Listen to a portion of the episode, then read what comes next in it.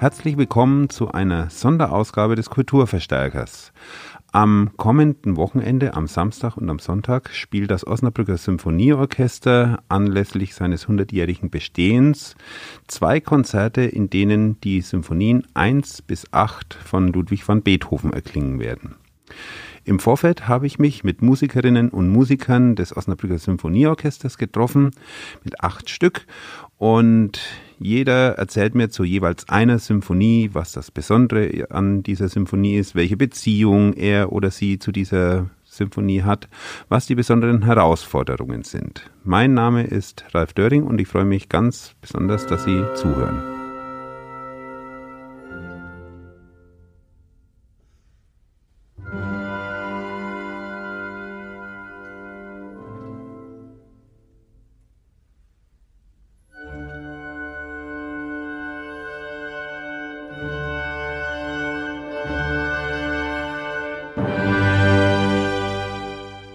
Ich bin Lavinia Reck. Ich spiele Cello im Tutti im Orchester seit jetzt schon fast 30 Jahren. Ich habe 1991 hier angefangen und bin schon echt lange dabei.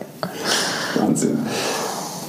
Sie sagen mir ein bisschen was zur ersten Symphonie. Idee ist ja, dass die Musikerinnen und Musiker erzählen, was sie mit der jeweiligen Symphonie besonders verbindet. Äh, wie ist es mit Ihnen und der ersten Symphonie? Ja, das ist wirklich was Besonderes für mich, weil ich eigentlich über diese Sinfonie zu meinem Beruf gekommen bin.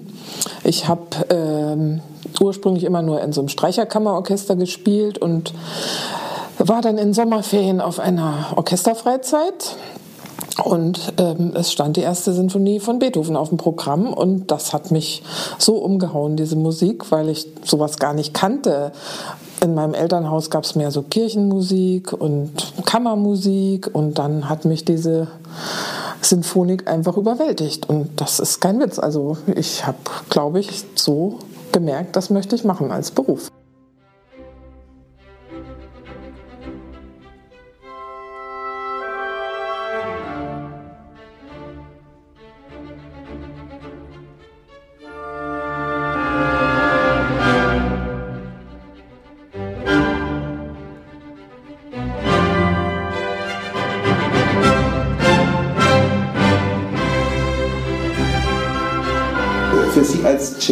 Was ist denn das Besondere daran, Beethoven-Symphonien zu spielen im Allgemeinen und die erste im Speziellen?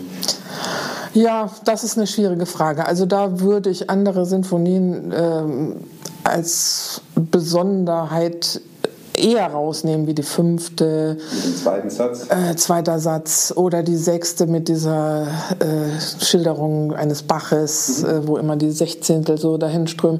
Also da ist die erste, gibt da nicht ganz so viel her. Ich habe die halt wegen dieser Jugendgeschichte mir ausgewählt, äh, dass ich dafür gerade stehen möchte. Aber es ist eigentlich doch bei jeder Sinfonie ähm, einfach schwierig, alle Anweisungen so genau zu machen, die Beethoven so vorschreibt. Und das finde ich auch bei der ersten schon.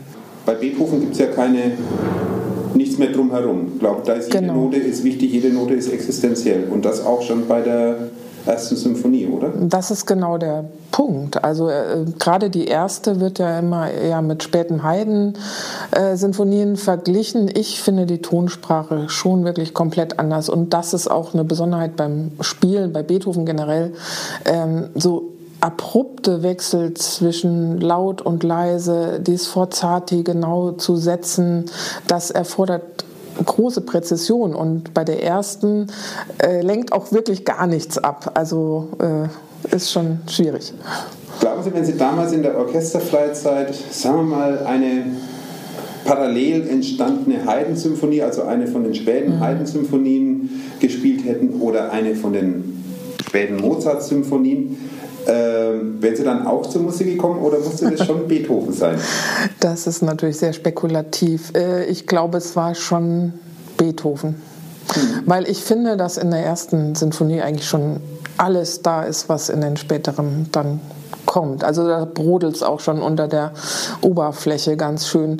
Äh, was vielleicht in den früheren Aufnahmen, nehmen wir mal irgendwie Karajan oder so, dieser äh, äh, Stil, das zu spielen, das noch nicht ganz so deutlich rausgebracht mhm. hat. Also ich bevorzuge dann doch eher so diese modern, ich nenne es jetzt mal moderneren Aufnahmen äh, mit wiederum altem Instrumentarium. Mhm. Äh, die sind alle so ein bisschen wilder angelegt. Und, und äh, man redet ja viel über die Metronomzahlen. Die sind auch da schon ganz schön mutig von Beethoven, finde ich. Also und ich meine, beginnt die Symphonie nicht mit einem genialen Witz, der all das, was bisher gewesen ist, in Frage stellt, nämlich eben einen Akkord C-Dur, der aber durch das B, durch die Septime ja. schon äh, ad absurdum quasi geführt wird oder in eine ganz andere Richtung führt.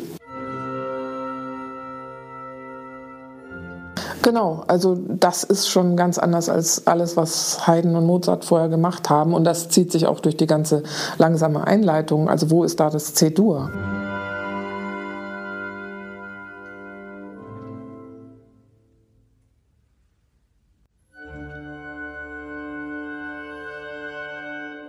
Und das finde ich total spannend an dem Stück.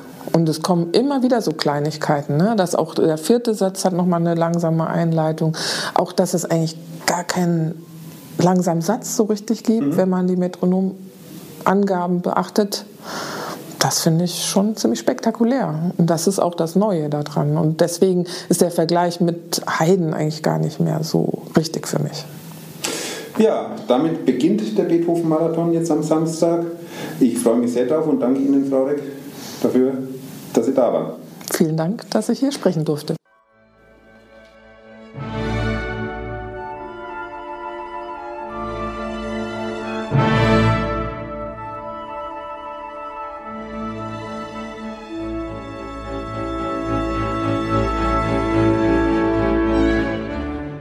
Ja, ich bin Marlene Regen, ich komme aus der Schweiz, bin seit knapp zwei Jahren hier im Osnabrücker Sinfonieorchester, äh, spiele Bratsche, mhm. Tutistin.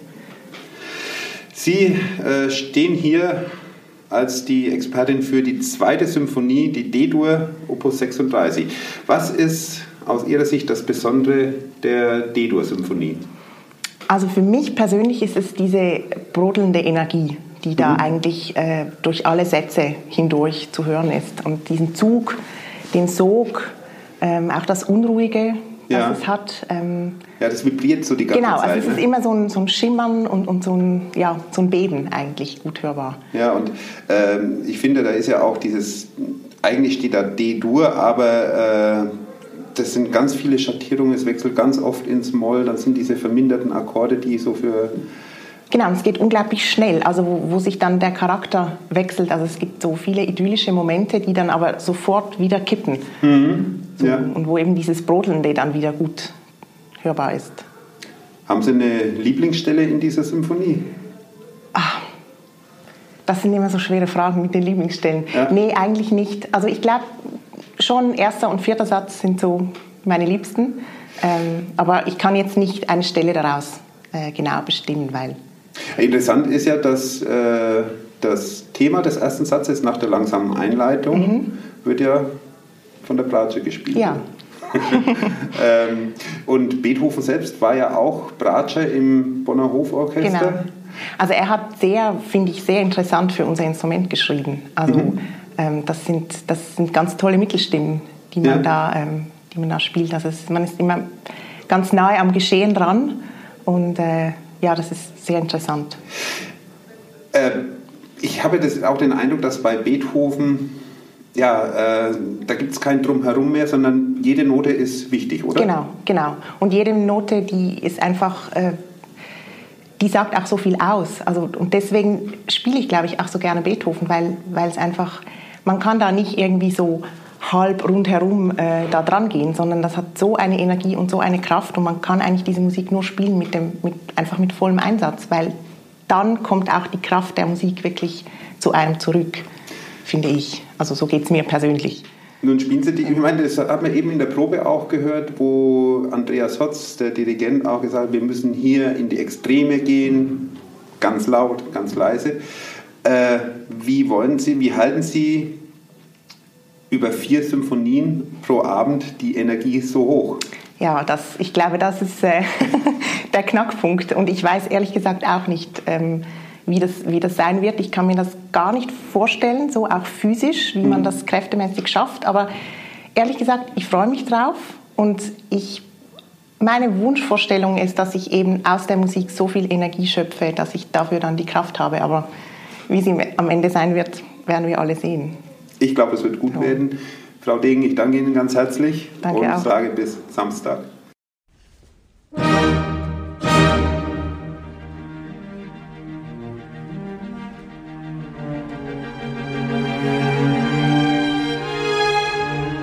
Ja, hallo.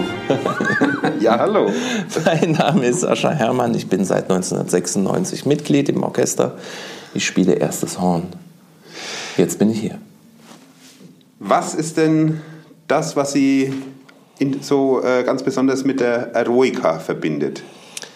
Ähm, schon als Jugendlicher, so im Alter von 15 Jahren, war ich ein ganz, ganz großer Fan von Ludwig van Beethoven. Ich habe Biografien verschlungen, ähm, und natürlich auch die Symphonien rauf und runter gehört. Äh, diese kraftvolle Musik, in den Biografien sein bewegtes Leben, das hat mich alles sehr angesprochen. Als ich dann irgendwann gelesen habe, also die dritte Symphonie, mhm. Eroica, war meine Lieblingssymphonie, direkt. Und dann habe ich irgendwann äh, gelesen, dass er Beethoven die eigentlich äh, Napoleon Bonaparte widmen wollte das dann aber wieder verworfen oder zurückgenommen hat. Und dann ähm, muss ich natürlich auch die Beweggründe wissen. Und das war, weil dieser Napoleon, um jetzt Beethoven zu zitieren, äh, die Menschen mit Füßen tritt. Das war die Zeit, als er sich zum Kaiser hat ausrufen lassen. Das hat mich sehr bewegt und dann habe ich Beethoven kennengelernt als äh, Mensch mit humanistischem Fühlen, Denken, ähm, das Interessante für mich ist, ähm, dass ja eigentlich Beethoven politisch immer noch hochaktuell ist, weil heute werden Menschen, Menschenrechte, Menschen immer noch mit Füßen getreten. Und deswegen blieb Beethoven die ganze Zeit an meiner Seite. Ähm, die Symphonie habe ich schon dreimal gespielt, mhm. immer auf dem Ventilhorn, jetzt auf dem Naturhorn wenn was? ich das noch sagen darf. Aber ja. Äh, was die Sache nicht unbedingt einfacher macht. Also als Hornist kämpft man ja immer mit den Tönen, diese zu treffen. Auf dem Naturhorn der Glücksspirale sozusagen ist es noch schwieriger. Aber wenn ich mir vorstelle, dass Beethoven dieses Instrument äh, vorgesehen hatte, dieses Naturhorn, ja. und für seine Musik verwendet hat, ja.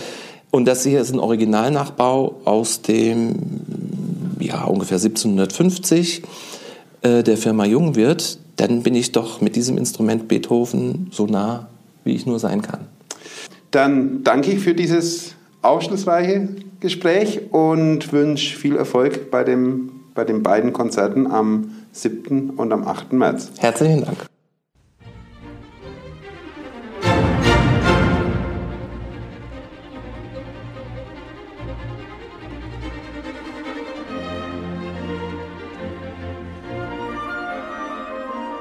Bei mir ist jetzt Anton Govorun. Ja. Wenn Sie sich vielleicht kurz selbst vorstellen möchten. Ja, ich bin stellvertretender Konzertmeister hier schon seit viereinhalb Jahren oder fast fünf. Wenn ich mich recht erinnere, war einer Ihrer ersten Einsätze auf der großen Orchestertour genau, genau. nach Wolgograd, ja. Kiew, ja. Äh, Moskau, Wolgograd, Kiew. Moskau, Wolgograd war ich nicht, aber ich bin in Kiew eingestiegen genau. und dann in Minsk auch. Ja. ja Seitdem stellvertretender Konzertmeister, das heißt also, Sie sitzen am ersten Pult der ersten ja. Geige, nicht außen, sondern innen. Innen, also ja, links.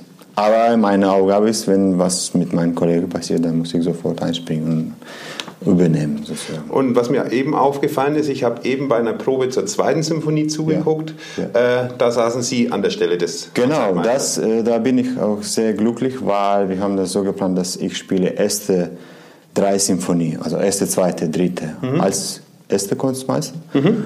Und dann teilen wir dann, äh, dann Kollege Michael spielt vierte, fünfte, sechste als erste. Und unser zweiter Konzertmeister Nikola spielt siebte und achte. Mhm auch als erste. Also das, das bedeutet für Italien, das ist natürlich, ja, ja, und das ist für uns, weil sonst ist es natürlich sehr anstrengend. Ja.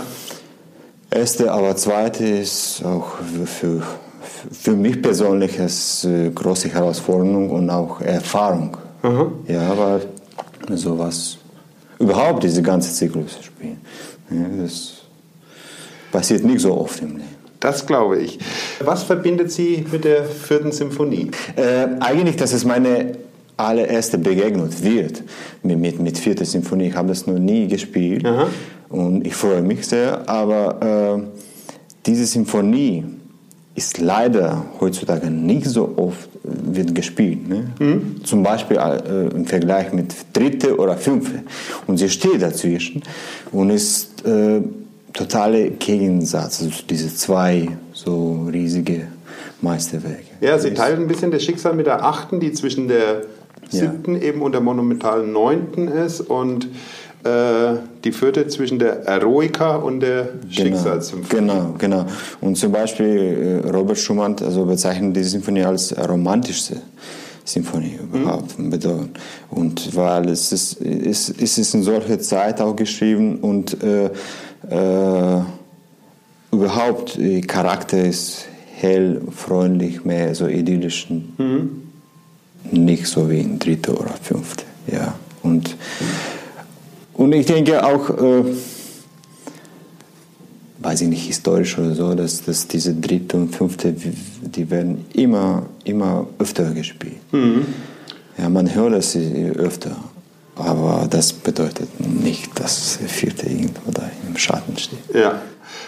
Gibt es eine besondere Herausforderung in der vierten? Weil wir haben das noch nie geprobt. Also es kommt jetzt und äh, das ist, wird. Äh, wie gesagt, so, ich habe das noch nie gespielt. Ich habe andere gespielt, aber jetzt besonders dieser ganze Zyklus für mich ist sehr, sehr interessant, weil da hat man einen Überblick und das, wenn, weil es ist immer so, irgendetwas hat man gespielt, etwas nicht, aber jetzt kommt alles zusammen. Das, kriegen wir schon. Herr Govorun, dann danke ich Ihnen ganz herzlich, Ja. wünsche viel Erfolg. Ja, vielen Dank.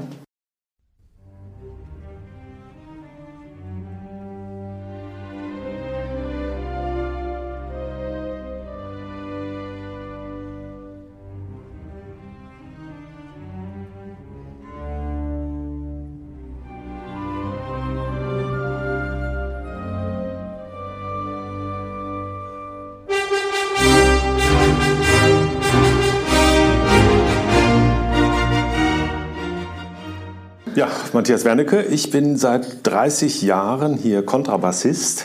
In diesem Orchester, Solo-Kontrabassist.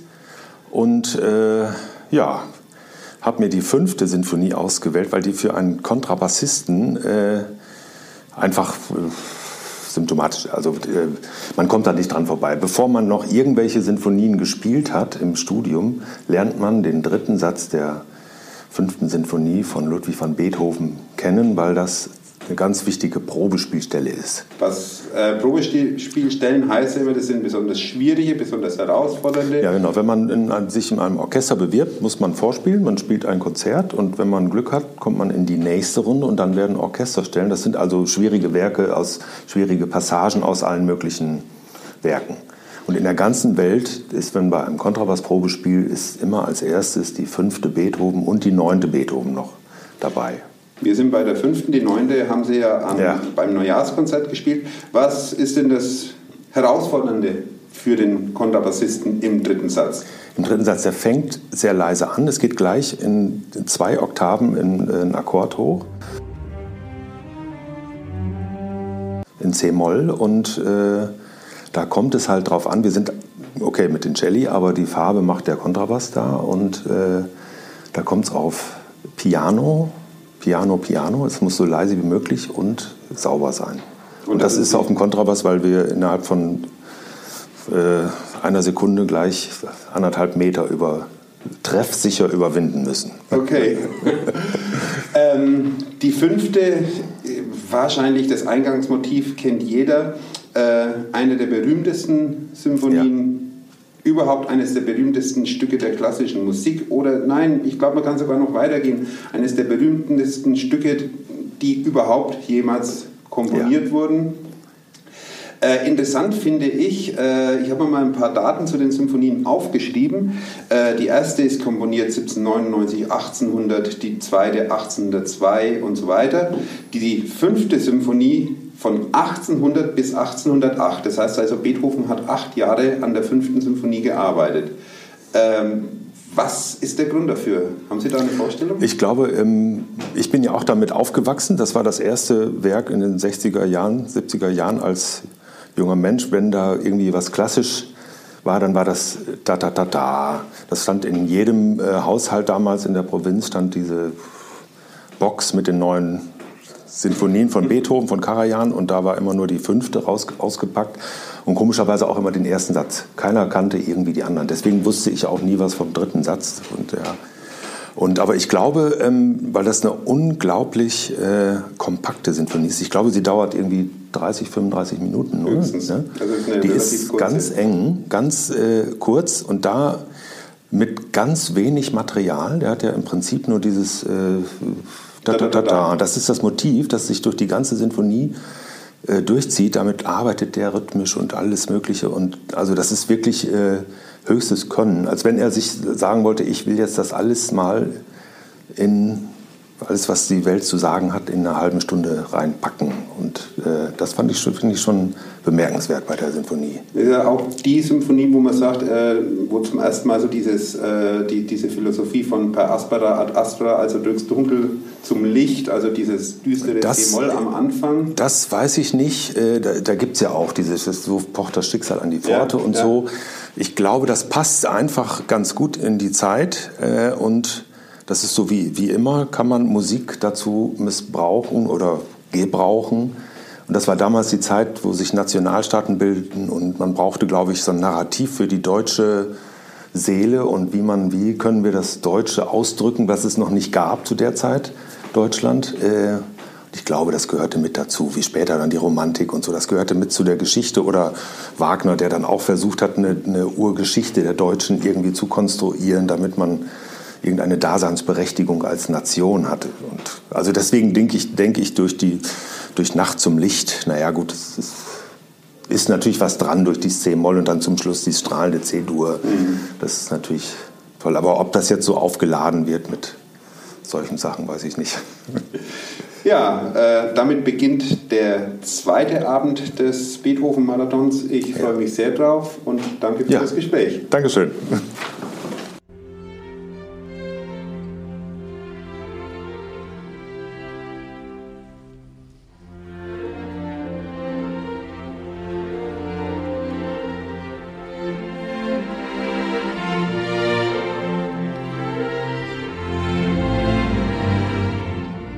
Ja, ich bin äh, Birgit Grünwald. Ich bin die Soloflötistin hier im äh, Sinfonieorchester und ähm, bin schon seit 27 Jahren hier in Osnabrück. Und ähm, ja, diese Woche spielen wir Beethoven pur mhm. von Sinfonie 1 bis 8.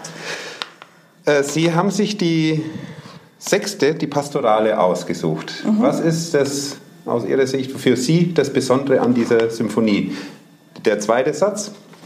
Klar, der zweite Satz. Besonders finde ich aber auch, ähm, der hat ja die fünfte und sechste gleichzeitig komponiert und wurde auch gleichzeitig aufgeführt. Und die, das sind zwei konträre Sinfonien. Konträrer können die nicht sein. Mhm. Ähm, einmal das Klopfen des Schicksals an der Tür, was jeder kennt. Dann ähm, das schöne Leben auf dem Land, wie ein Städter sich das vorstellt. So ist die sechste ein bisschen geprägt. Ähm, für mich als Flötistin ist besonders interessant natürlich der zweite Satz. Ähm, das ist die Szene am Bach. Ähm, da hört er Vogelstimmen.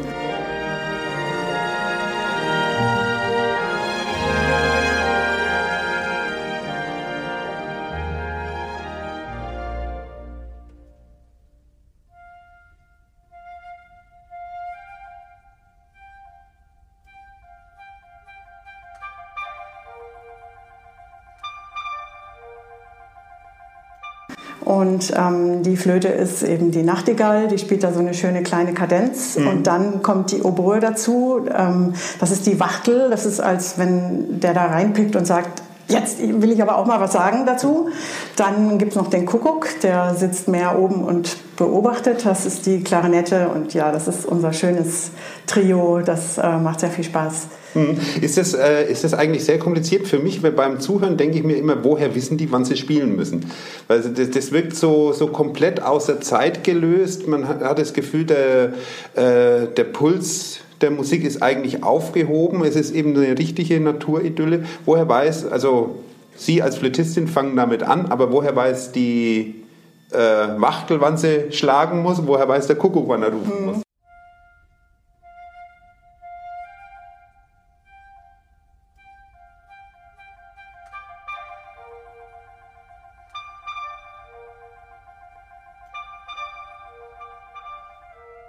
Haben wir gerade heute Morgen noch mal drüber gesprochen. Ähm, ja, das äh, soll ja auch möglichst frei klingen, ist aber auskomponiert. Ähm, man kann das schon auch ein bisschen freier spielen. Wir haben es jetzt erstmal äh, so, dass es alles passt. Der weiß genau, wo er dann da einsetzen soll in meiner Stelle. Das äh, passt schon. Mhm. Hat auch bisher immer geklappt. ja, schön. Ähm das ist auch nämlich an gleichzeitig sowas wie die besondere Herausforderung bei dieser Sektion. Ja, klar. Mhm. Und spielt sich auch sehr schön, ist wirklich dankbar für Flöte komponiert. Äh, es ist ja eines der äh, Gerüchte, die immer über Beethoven kolportiert werden, ihm wären die Instrumente völlig egal gewesen. Das stimmt also überhaupt nicht. Nee, alles, was er für Flöte komponiert hat, ist ähm, gut zu spielen. Sehr, äh, macht sehr viel Spaß, ist angenehm. Das heißt, Sie können dem 7. und 8. März da mit Zuversicht entgegensehen. Ja, auf jeden Fall. Schön. Dann sage ich vielen Dank und mhm, danke auch. viel Erfolg.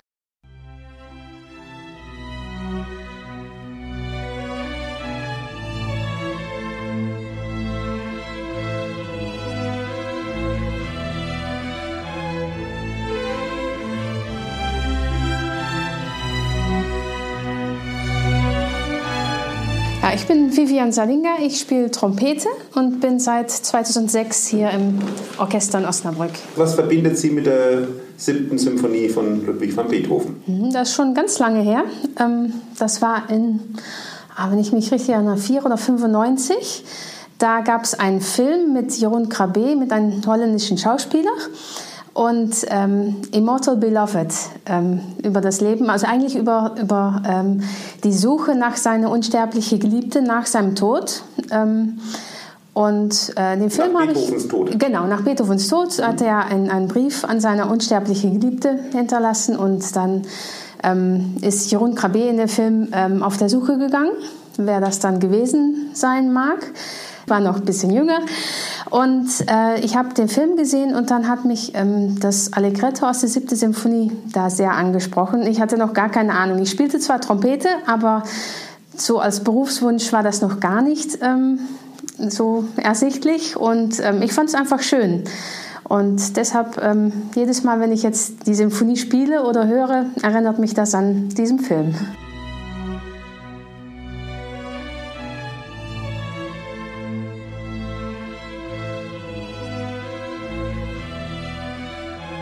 Das ist ja ein Trauermarsch eigentlich. Ja, es ist ein Allegretto. Also es ist, ja. ähm, genau, es ist in, in zwei, wenn ich mich jetzt richtig erinnere. Also in, ähm, es hört sich langsam an, es ist aber schneller geschrieben. Mhm. Und das hat Sie besonders Genau, also der, der Klang und die Melodie davon und ähm, das ist eine Szene, ähm, wo er sich ähm, ähm versucht umzubringen irgendwie und das fand Im ich Film. da im Film, genau, mhm. und das fand ich ganz tragisch und ähm, das hat mich irgendwie angesprochen, diese, diese Schwere der Musik und dann die Szene, also so eine Ruine spielt sich die Szene ab mhm. und das fand ich ganz schön. Das hat mich angesprochen, bevor ich auch überhaupt ähm, nachgedacht habe über Trompete studieren und mhm. deshalb ist eine ganz frühe musikalische Erinnerung. Eine sehr prägende Erfahrung. Was ist denn das äh, Schwierige oder das Herausfordernde für die Trompete generell bei Beethoven und speziell bei der siebten Symphonie?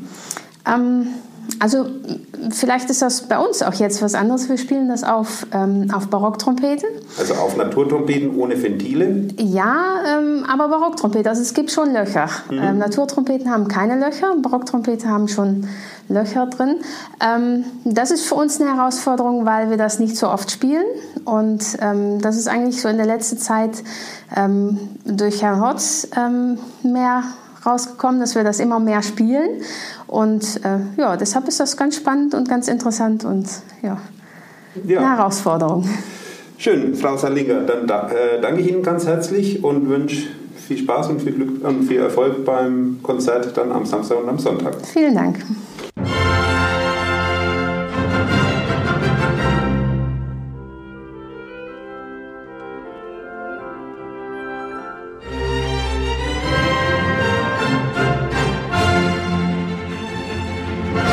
Bei mir ist jetzt Leonhard Weiß. Äh, Herr Weiß, wenn Sie sich vielleicht mal kurz vorstellen wollen. Ja, hallo, ich bin der Leo, spiele Pauke im Osnabrücker Symphonieorchester, komme gebürtig aus Ulm und bin für die Musik hier nach Osnabrück gezogen und äh, darf den Beethoven pauken. Wir sprechen über die achte Symphonie. Herr Weiß, was ist das für Sie das Besondere an der achten Symphonie? Ähm, also das wirklich Besondere finde ich dran, dadurch, dass sie so platziert ist zwischen dieser siebten und neunten, die siebte, die so, äh, so schnelllebig und die neunte, die so heroisch dann mit diesem Schlussfinale wirkt, ist das für mich die achte die meist unterschätzte, weil sie durch diese kongenialen Partner äh, davor und danach einfach nicht zur Geltung manchmal kommt und äh, durch diese Reinheit, wo er wieder zurück, also der Beethoven wieder zurück zur Klassik findet und äh, wirklich in äh, einem Wahnsinns-Taubheitsalter ja schon war, also er hat ja fast nichts mehr gehört, noch so klassizistisch, klassizistisch und äh, äh, hervorragend komponieren konnte, mit dieser Einklang zwischen Rhythmus und Melodie genial geschaffen hat äh, und trotzdem seine, seine äh, Wutausbrüche oder wie man das beschreiben kann, mhm. äh, sich treu bleibt und bis zum Schluss in der Pauke auch äh, die wirklich im Crescendo paukenartig in der Oktave aufhört und den, den Schluss quasi etabliert, äh, ist es ein sehr rundes Paket und sehr unterschätzte Symphonie.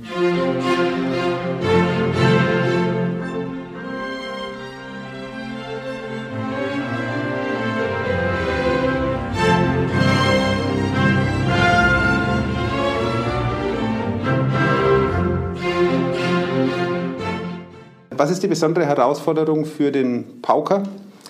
Ja, äh, mein, das ist eine schöne, Anekdote. Mein Lehrer aus Berlin äh, hat immer gesagt, Beethoven ist Techno. Und äh, in dem Fall kommt der Pauker da zur Geltung, diesen rhythmischen Techno-Ausdruck auch, äh, auch zu manifestieren irgendwie, weil wir müssen draufhauen und das ist manchmal Krach, aber äh, Beethoven schafft da echt eine super Waage und die ist es schwer auch manchmal einzuhalten. Also es ist zwischen Tobsucht und äh, schöne musikantische Paukenklänge äh, ist alles dabei und da muss man wissen, wann was passt. Das ist ein schmaler Grat, dass es noch schön bleibt. Aber das ist ja dann ein wunderbarer Abschluss für diesen Beethoven-Marathon. Danach kann man dann nämlich mit der Techno-Symphonie dann direkt zur Party gehen. Ja, genau. Ja, kann, kann, man so sagen, ja. Herr Weiß, dann sage ich vielen Dank ja. und bis zum Sonntag. Vielen Dank, ich freue mich.